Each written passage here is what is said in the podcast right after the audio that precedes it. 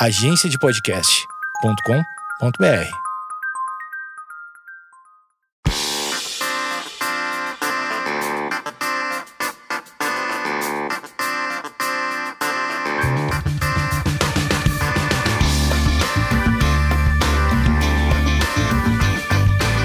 Esquizofrenóias no ar e nesse mês especial TDAH, eu trouxe uma amiga pessoal de muitos anos que é, já a gente já tá no segundo episódio, né? Você que ainda não ouviu, tá escrito aí que é o segundo episódio, vamos ter mais dois, então não sei se você quer ouvir é, cronologicamente ou quer ouvir do jeito que você quiser, você pode ouvir ou se quer ouvir só apenas por ela, Júlia Rosso Dutra.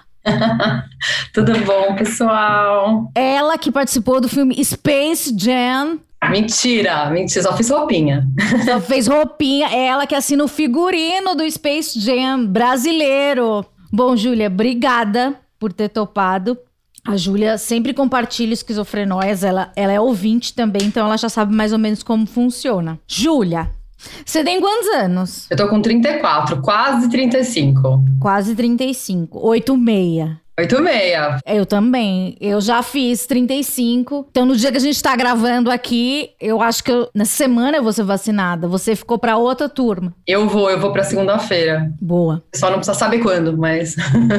A Júlia, ela convive com esse diagnóstico há muito tempo. Eu queria saber como é que foi é, para quem, pra quem não sabe, lógico que a maioria das pessoas não sabe, eu vou falar. A Júlia trabalha com moda, ela, ela fez faculdade de moda e você trabalha onde? Hoje em dia eu trabalho na Warner Brothers, é, eu trabalho na área de licenciamento de produto. Então, todos os produtinhos que vocês veem de Batman, Harry Potter. O copo do Harry Potter. Copo. É que eu cuido é, especificamente da área de moda, né? É, eu tenho as outras áreas também de decoração, comida. Uhum mas eu cuido da área de moda, que é essa área do licenciamento que eu entrei há uns anos atrás, é que eu comecei a trabalhar também com licenciamento de skate. Faz uns 10 anos que eu estou envolvida aí nessa área.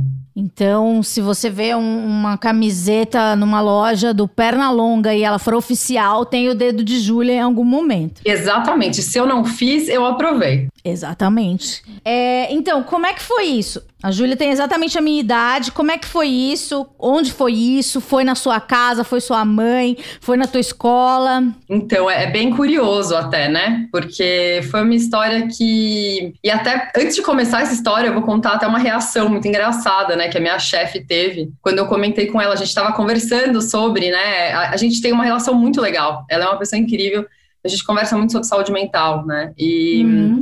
e aí eu tava contando para ela, né, desse diagnóstico que eu tive, e aí ela falou: Meu Deus, mas não parece que você tem. Aí eu falei: Justamente, eu tenho um tratamento eficaz há anos, um esforço pessoal e acompanhamento eficaz, né? Um acompanhamento médico legal. E aí eu falei: a ideia é não parecer.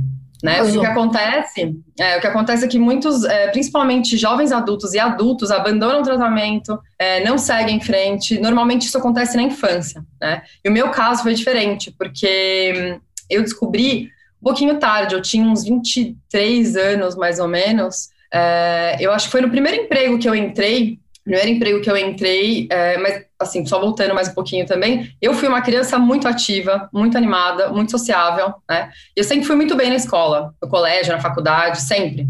E aí, só que em paralelo, eu sofria muito com altas crises de ansiedade. E aí, eu descobri que isso depois se estendeu para crises de quadros depressivos também, né? Então, uhum. eles se manifestavam em, em é, alterações de humor, né? E aí, só que eram coisas que, na época, a minha família ela achava que eu era difícil, que eu era uma. Geniosa, temperamental. Também sou, não deixa de ser.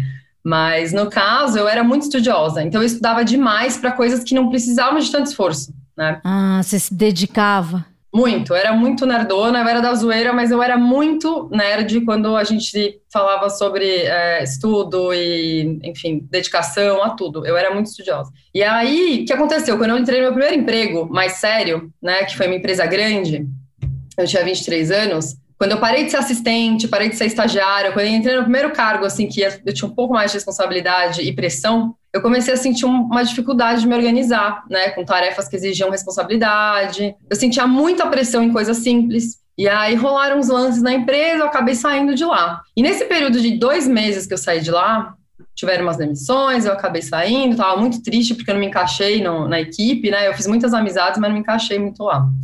E aí, nessa fase, nesse período de entre safra, entre um emprego e outro, eu resolvi procurar um, uma ajuda. Eu falei, não é possível. Eu sou muito desenrolada, eu, eu sempre fui muito bem em tudo. Eu devo ter alguma coisa, ou ter alguma coisa me atrapalhando. E aí foi que a minha atual terapeuta, ela dividia consultório com a minha mãe na época, para quem não sabe, ninguém sabe.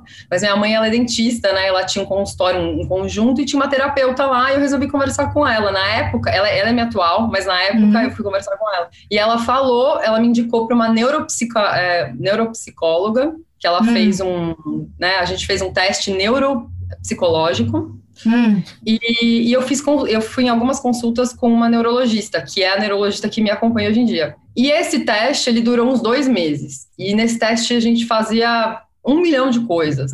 Mas espera, vamos Peraí. É, essa primeira psicóloga do consultório da tua mãe, ela já te, já te falou alguma coisa sobre o diagnóstico? E é, como é que eram esses testes? Eram semanais, mensais, diários? Como é que era isso? Então, esses testes, assim, ela não me falou nada de bate-pronto. Ela tá. só falou. Vai nessa mulher. É, e vai nessa neurologista também. Quero que você converse com ela. Eu, pelo que você está me contando, ela falou, eu já criei, eu tenho alguma ideia, mas uhum. essa ideia ela ainda não é, ela não está formada eu vou precisar de outras pessoas. E aí eu fui fazer essa investigação e essa neurologista que eu frequento hoje em dia, ela é especialista também em jovens adultos, diagnósticos uhum. tardios, né? porque o normal é em criança. Sim. Porque criança normalmente tem o déficit de atenção com hiperatividade, que não é o meu caso, né? A hiperatividade não faz parte. E por isso que maquiou tanto. E também, aí eu vou te explicar, esses testes eram testes de diversos tipos. Tinha teste de escrita, é, então, textos, né, para ela ver minha letra, se eu embaralhava a letra, é, conta. Então, para fazer conta, eu tinha que fazer conta, conta de cabeça. Ela me contava uma história, falava, conta de novo para mim. Ou onde eu encaixo isso, onde está aquela coisa. Eram uns testes muito legais, sabe? E que eu tenho até hoje, né, o diagnóstico completo, tem umas 10 folhas dela falando uhum. como eu fui, né, cada etapa. E aí o que aconteceu? No final de tudo isso, desses testes, foram durou mais ou menos dois meses e eram duas vezes por semana que eu ia. Nossa. É, foi, foi extenso, foi bem intenso também. Mas eu estava super aberta, não é barato, né? Na época não foi barato, mas eu falei, eu, eu quero ver, quero ver o que está acontecendo, porque eu sou nerdona também e gosto de, de, de entender. E aí, o que aconteceu no final, e foi muito engraçado, porque eu morava com os meus pais ainda, foi um pouco, um pouco antes de eu sair de casa até.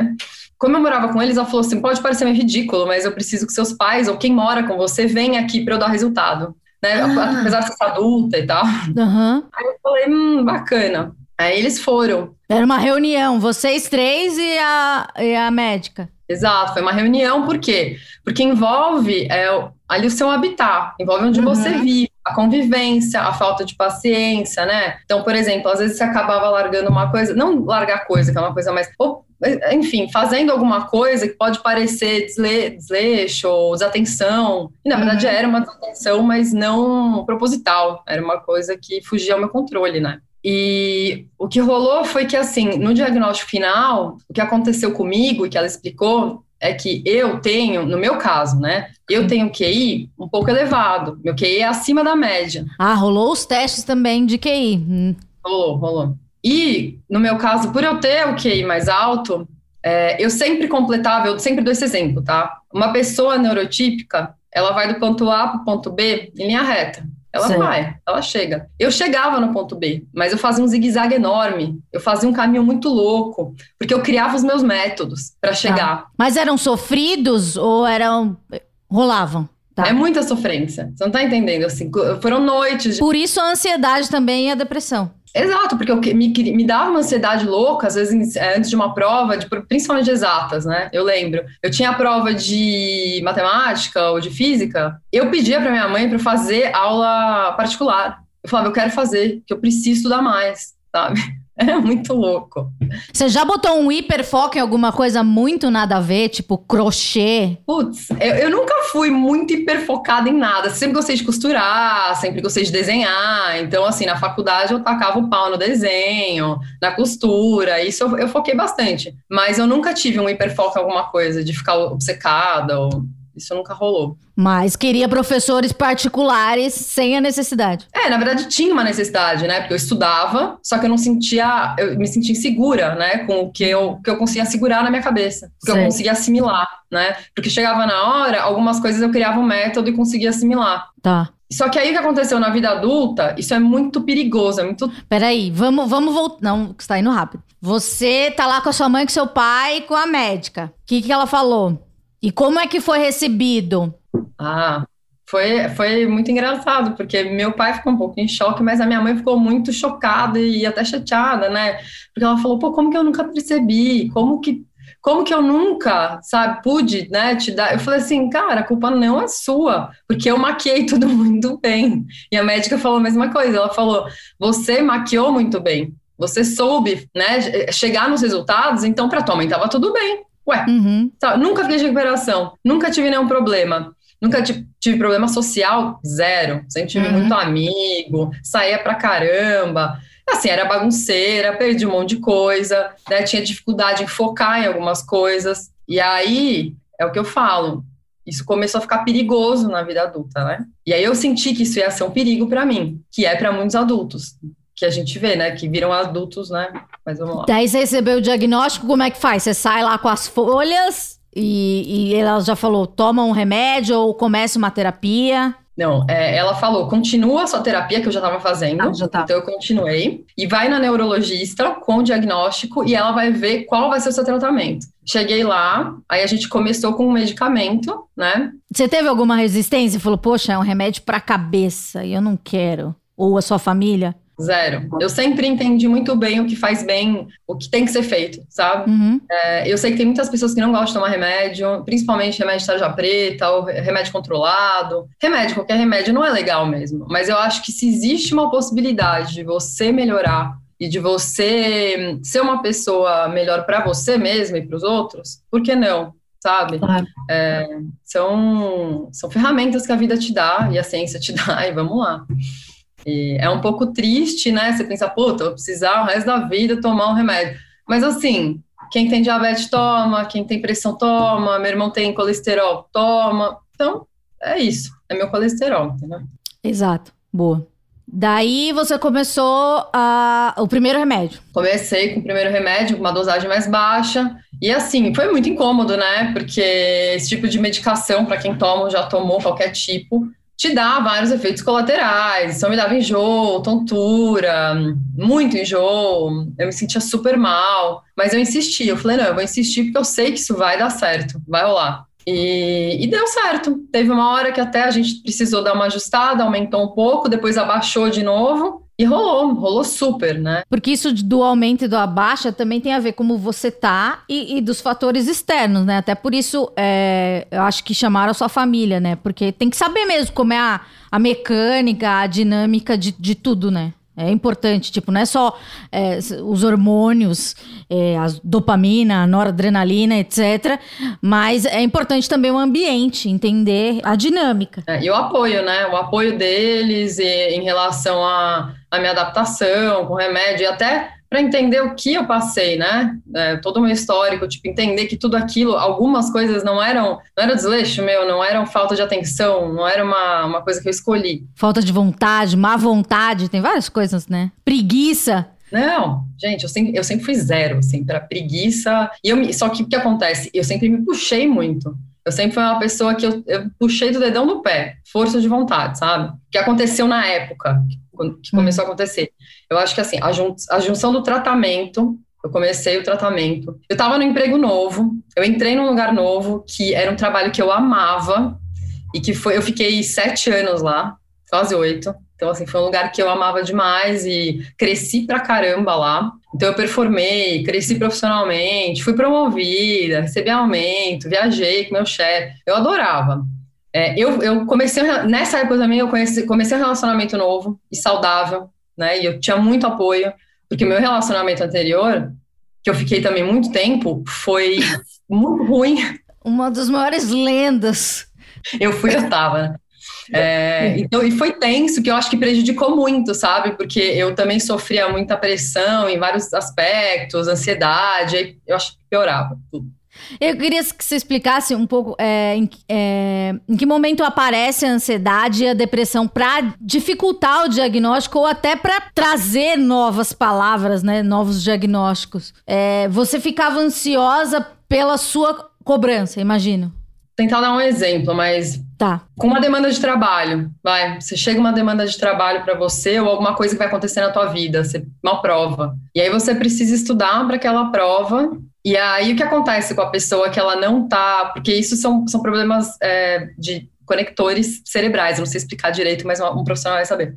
Mas aí você. A, a história da procrastinação ela é real e ela. Você começa, você vai sentar. Aí você tem que pegar aquela matéria para estudar. E você pega ela e você sabe que você tem que estudar, mas já começa a te dar uma agonia, já começa a dar uma angústia, eu não vou conseguir, eu não vou dar conta, não vai dar tempo. E aí começa a dar aquela ansiedade, aquela angústia, só que isso vai dando desespero. Aí você começa a tomar o teu corpo, você começa a chorar, às vezes tremer e, e, ficar com raiva, muita raiva, então dar patada em todo mundo, ficar puta. E aí eu acho que isso era o que acontecia comigo, os quadros que aconteciam comigo, dessa agonia que vinha tá. e você não conseguia controlar, né? E, e, quando você consegue controlar, não é controlar, tá? Porque eu acho que assim, uma pessoa que está em eterno tratamento, como, como é o meu caso, hoje em dia está super controlado, é, você cria métodos de organização pessoal e de organização de vida, e você tem que ter alguns controles, não é aquele controle obsessivo né? Porque o controle obsessivo ele é, ele é danoso também, né? Esses dias a gente fez até uma, uma um treinamento no trabalho sobre organização e para performar melhor tal. E isso é danoso quando você excesso de organização,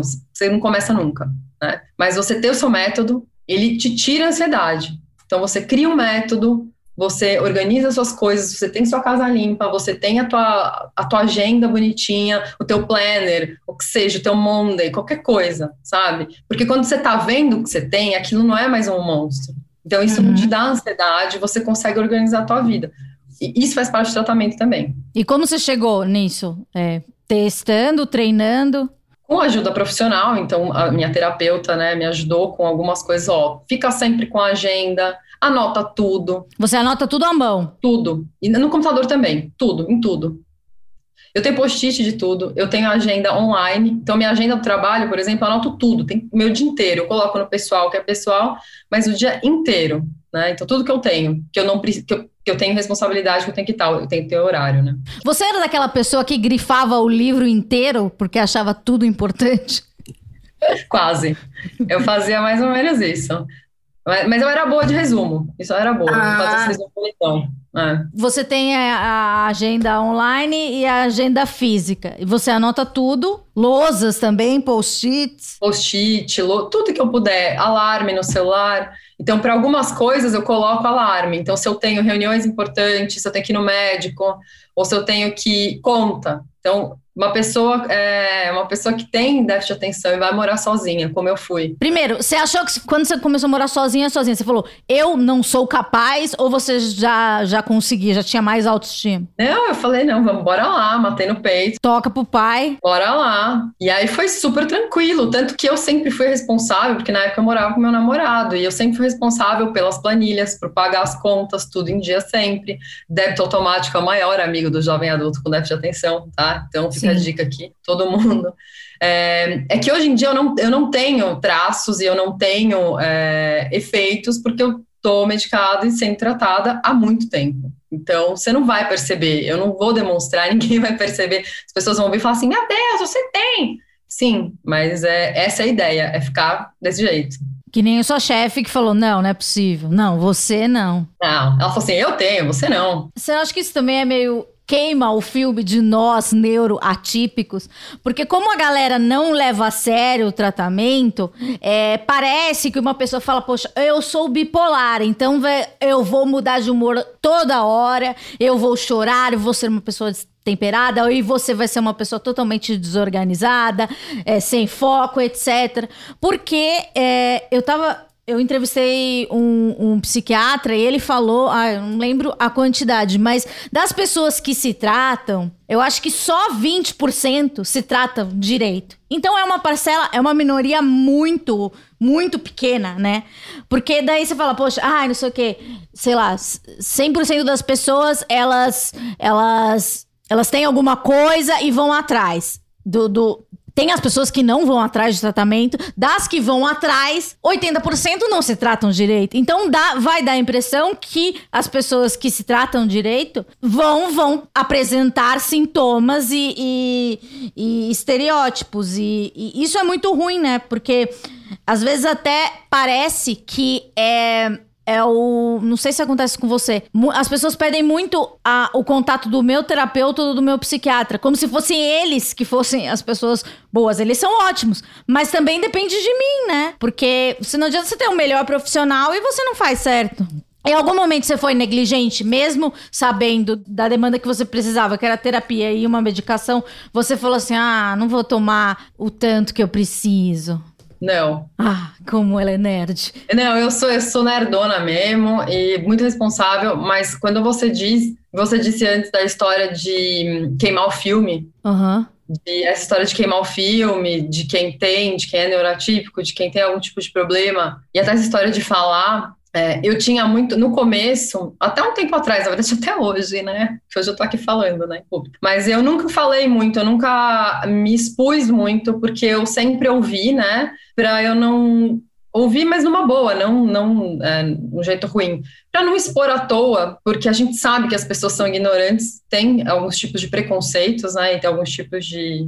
É, te colocam numa caixinha e te comparam com as pessoas que não têm tanta responsabilidade. E aí, qualquer problema que você vai ter, ela vai falar, ou qualquer coisa que acontecer, tipo, se cair uma lapiseira ou quebrar, olha lá, é, não, porque ela tem problema.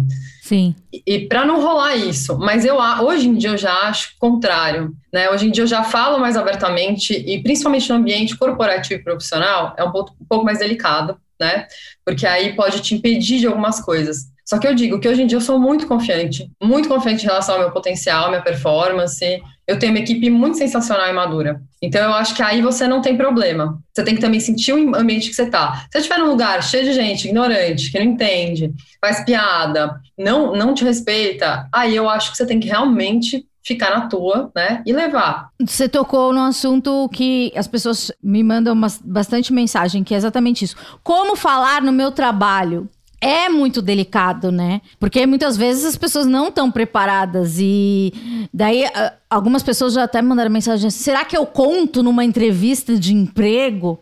Olha, casos e casos, é como você lida, né? É, eu acho que assim, depende do tipo de problema, transtorno ou qualquer coisa que você tenha, tudo depende, sabe? Se é uma coisa que assim, é, que vai ficar muito nítido, as pessoas precisam saber, porque você pode ter uma crise, é uma coisa muito séria, fala de uma forma, né, é, sutil, enfim, sente.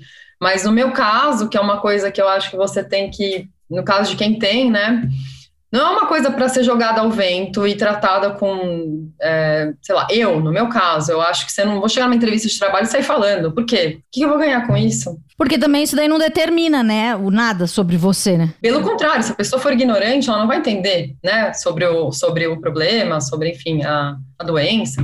Tem que ir tateando e sentindo também. Quando é, você disse que você tinha 23 anos, há uns anos atrás, é, chamava de DDA, né? Que era déficit de, de, de atenção. E agora é transtorno de déficit de atenção e hiperatividade. Hiperatividade você não tem. É, exatamente. Eu nunca tive. Eu sempre fui uma criança, uma adulta, uma adolescente bem contida até. Eu sou super animada, mas eu sou muito contida. Eu nunca tive essa coisa de precisar me ocupar, precisar fazer coisa, de ter momentos explosivos ou de. Eu nunca fui assim. E depois, agora, tipo, como que é a, a sua vida? Sei lá, você vai pro neurologista a cada um ano? É, como é que é isso? Você faz exame para saber se o, se o remédio tá, sei lá, na quantidade do sangue? Não sei como fala. Então, é, na verdade, quando a primeira vez que eu fui na neuro, a gente fez uma bateria de exames, né? Eu tive que fazer uma ressonância para ver como tava, mas tudo isso era para saber se eu tava fisicamente ok. Exame uhum. de sangue, a gente faz, eu vou na minha neurologista semestralmente. Uhum. Então, a cada seis meses eu vou lá para a gente conversar. Então, o diagnóstico ele é feito na conversa, ela sente como eu tô, eu conto para ela, porque né, eu tenho muita responsabilidade sobre a minha vida. Então, eu falo como tá com o remédio, eu falo como tá a minha vida, de tudo, sabe? Eu comento a minha vida inteira com ela. E, e aí ela me passa os exames, eu sempre faço os exames. E eles são basicamente de sangue, tipo de coisa para ver como tá, né? Como tá o remédio tá respondendo em relação ao meu corpo. Mas eu nunca tive nenhum problema e sempre esteve tudo super ok.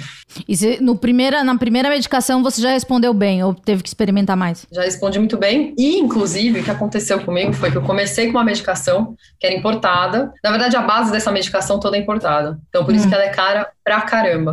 Eu comecei com essa medicação importada, mas ela era ultra cara, assim, tipo, e é, é, mensal, né? Então era uma coisa Sim. assim, não sei se eu posso falar de valores, mas era muito cara. E aí chegou uma hora que eu falei pra minha médica, falei, putz, não tem jeito de ter uma outra, né? Ela, olha, eu não gosto da outra muito, mas vamos tentar. Aí eu mudei de medicação e aí me adaptei ela falou que bom, você se adaptou legal, mas para o uso, uso prolongado, né? Ela tem, um, ela tem um, a liberação prolongada, né? Então ela é um pouco Sim. mais cara. Então, por exemplo, no, no, posto de saúde, ou você vai pelo SUS, você não consegue pegar a de liberação prolongada. É. Você só consegue, né, uma medicação que você vai ter que tomar tipo cinco vezes por dia, quatro vezes por dia. Uhum. E isso, para algumas pessoas, é aí que começa a tortura e por isso que muita gente desiste do tratamento entendeu? Eu sinto que tem essa, esse lance também aí. Custo do tratamento versus você fazer um tratamento que pode ser gratuito, mas que vai te demandar muita atenção todo dia. Você vai ter que ficar tomando esse remédio, vai esquecer em algum momento. E tem gente que desencana mesmo, né? Você nem nenhum momento você pensou em desencanar? Nenhum. Zero momentos. Os outros sintomas, tipo, você disse que às vezes você tinha ansiedade e depressão. Como é que você. Como é que isso funciona na sua cabeça? É, eles estão juntos, separados? É, existem momentos de depressão? Eles estão juntos, mas a ansiedade, ela tá muito mais presente na minha vida. Tanto que tem uma medicação para ansiedade que eu tomo quando eu tô com algum pico de ansiedade. Tá. É, eu também tomo. Então, se eu tenho alguma apresentação que eu tenho que fazer, que eu tô muito ansiosa. Hoje em dia eu já tô mais acostumada a apresentar, a falar em público. Mas se eu tenho que fazer alguma apresentação, se eu tenho que, sei lá, ir para uma reunião, ou tenho que fazer alguma coisa que vai me deixar muito ansiosa, eu tenho uma medicação que eu tomo, mas eu sou tão caxias com isso que eu nunca tomei a torta direita. Então eu uhum. tomo ela quando realmente precisa, às vezes vence, eu nem usei. E, e a, eu acho que a parte da depressão ela entra quando eu tô passando por momentos que tudo foge do controle, sabe? Mas eu nunca fiz tratamento para depressão especificamente. Quando eu comecei a tratar o déficit de atenção, né, o transtorno de déficit de atenção e ansiedade, ela sumiu. E também você faz terapia, né?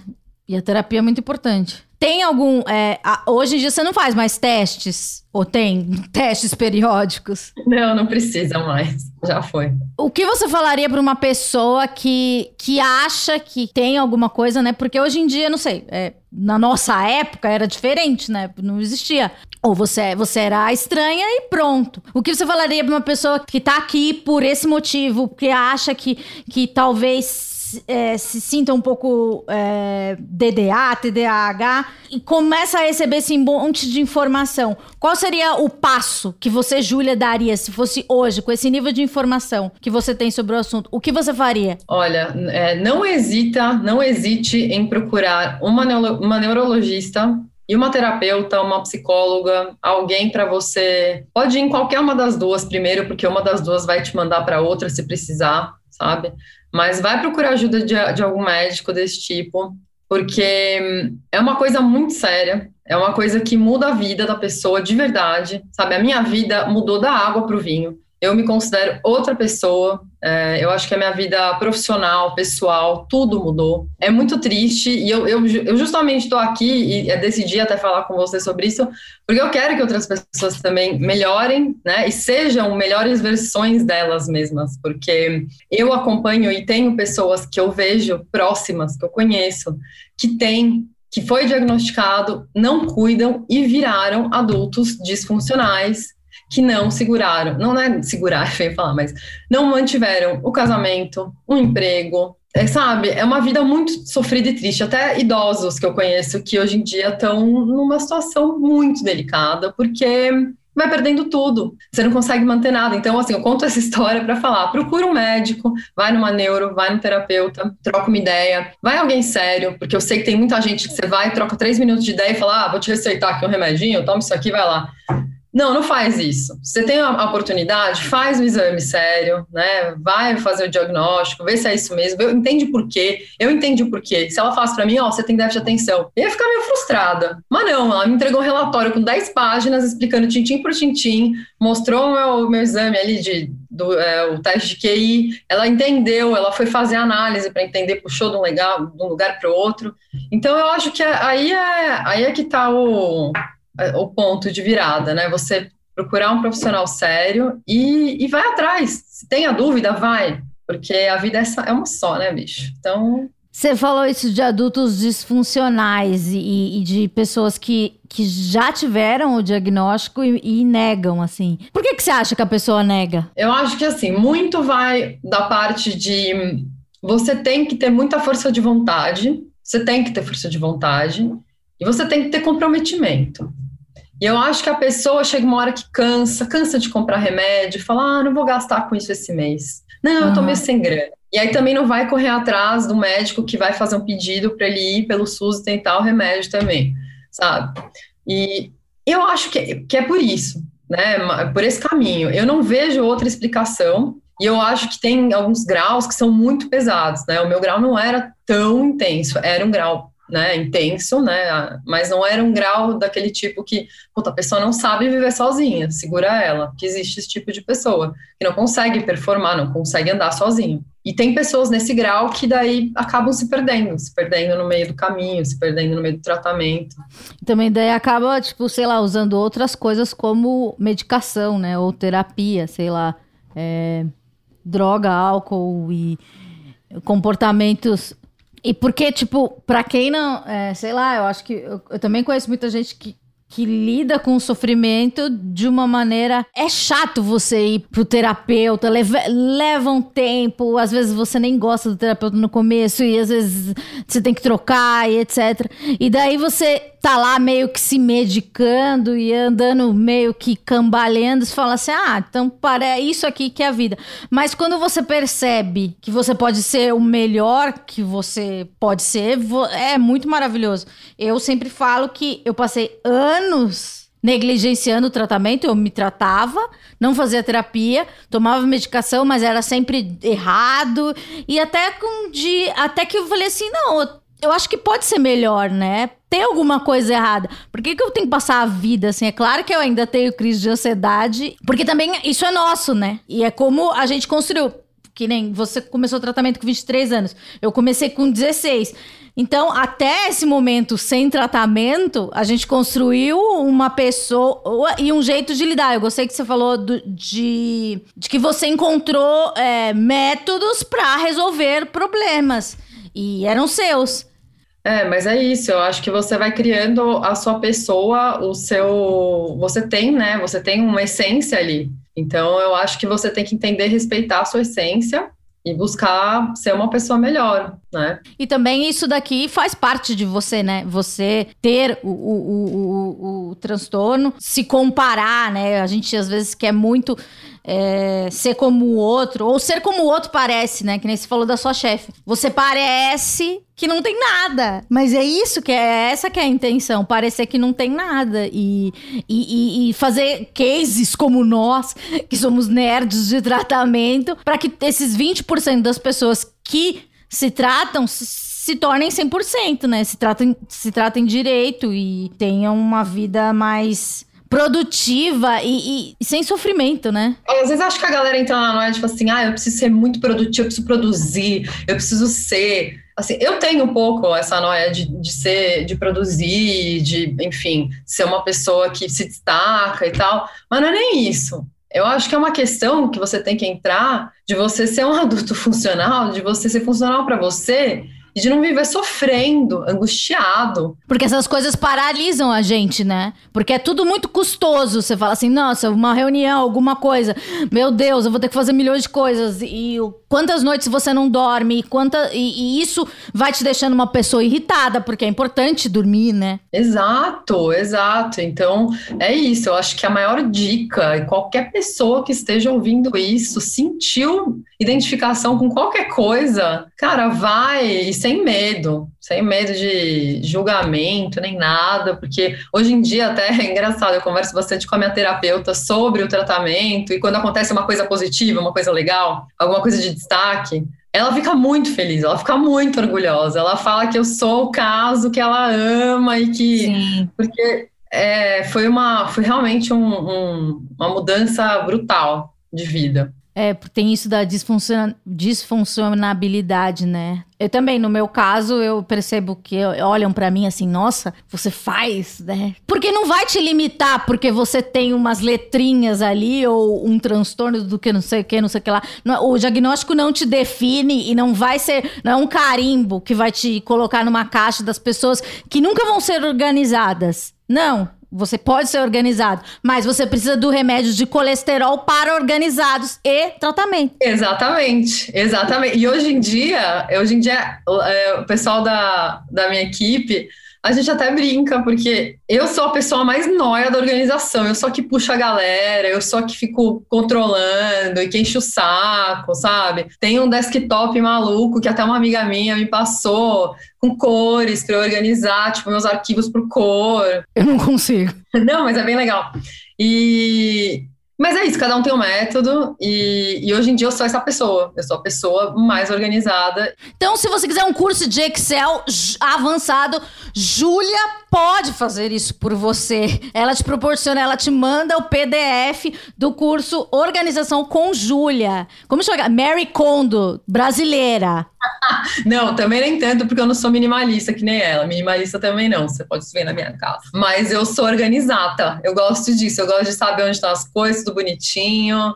Tudo etiquetado, adoro etiquetas. Cara, etiqueta eu gosto, mas não funciona muito bem pra mim. Mas são legais, né? Aquelas máquinas são legais. São muito legais, são muito legais. Mas eu vou, eu sou um pouquinho mais, mais básica. Mas eu adoro também, tá? Indico.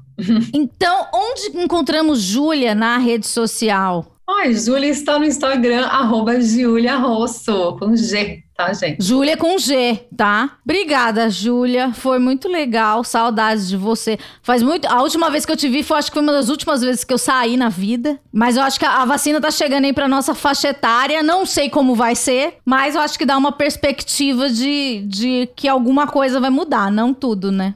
Adorei. Obrigada. Obrigada a você, Mando. Tô morrendo de saudade. Vamos se ver logo. Vamos. É isso, gente. Semana que vem a gente volta com o terceiro episódio da série. Que eu ainda nem dei nome pra série, mas tá escrito aí no nome. Eu ainda vou ver. E daí. Esse é o futuro, né, gente? Também não, não exige muito de mim. Um beijo. Semana que vem a gente volta. Paz nos estádios.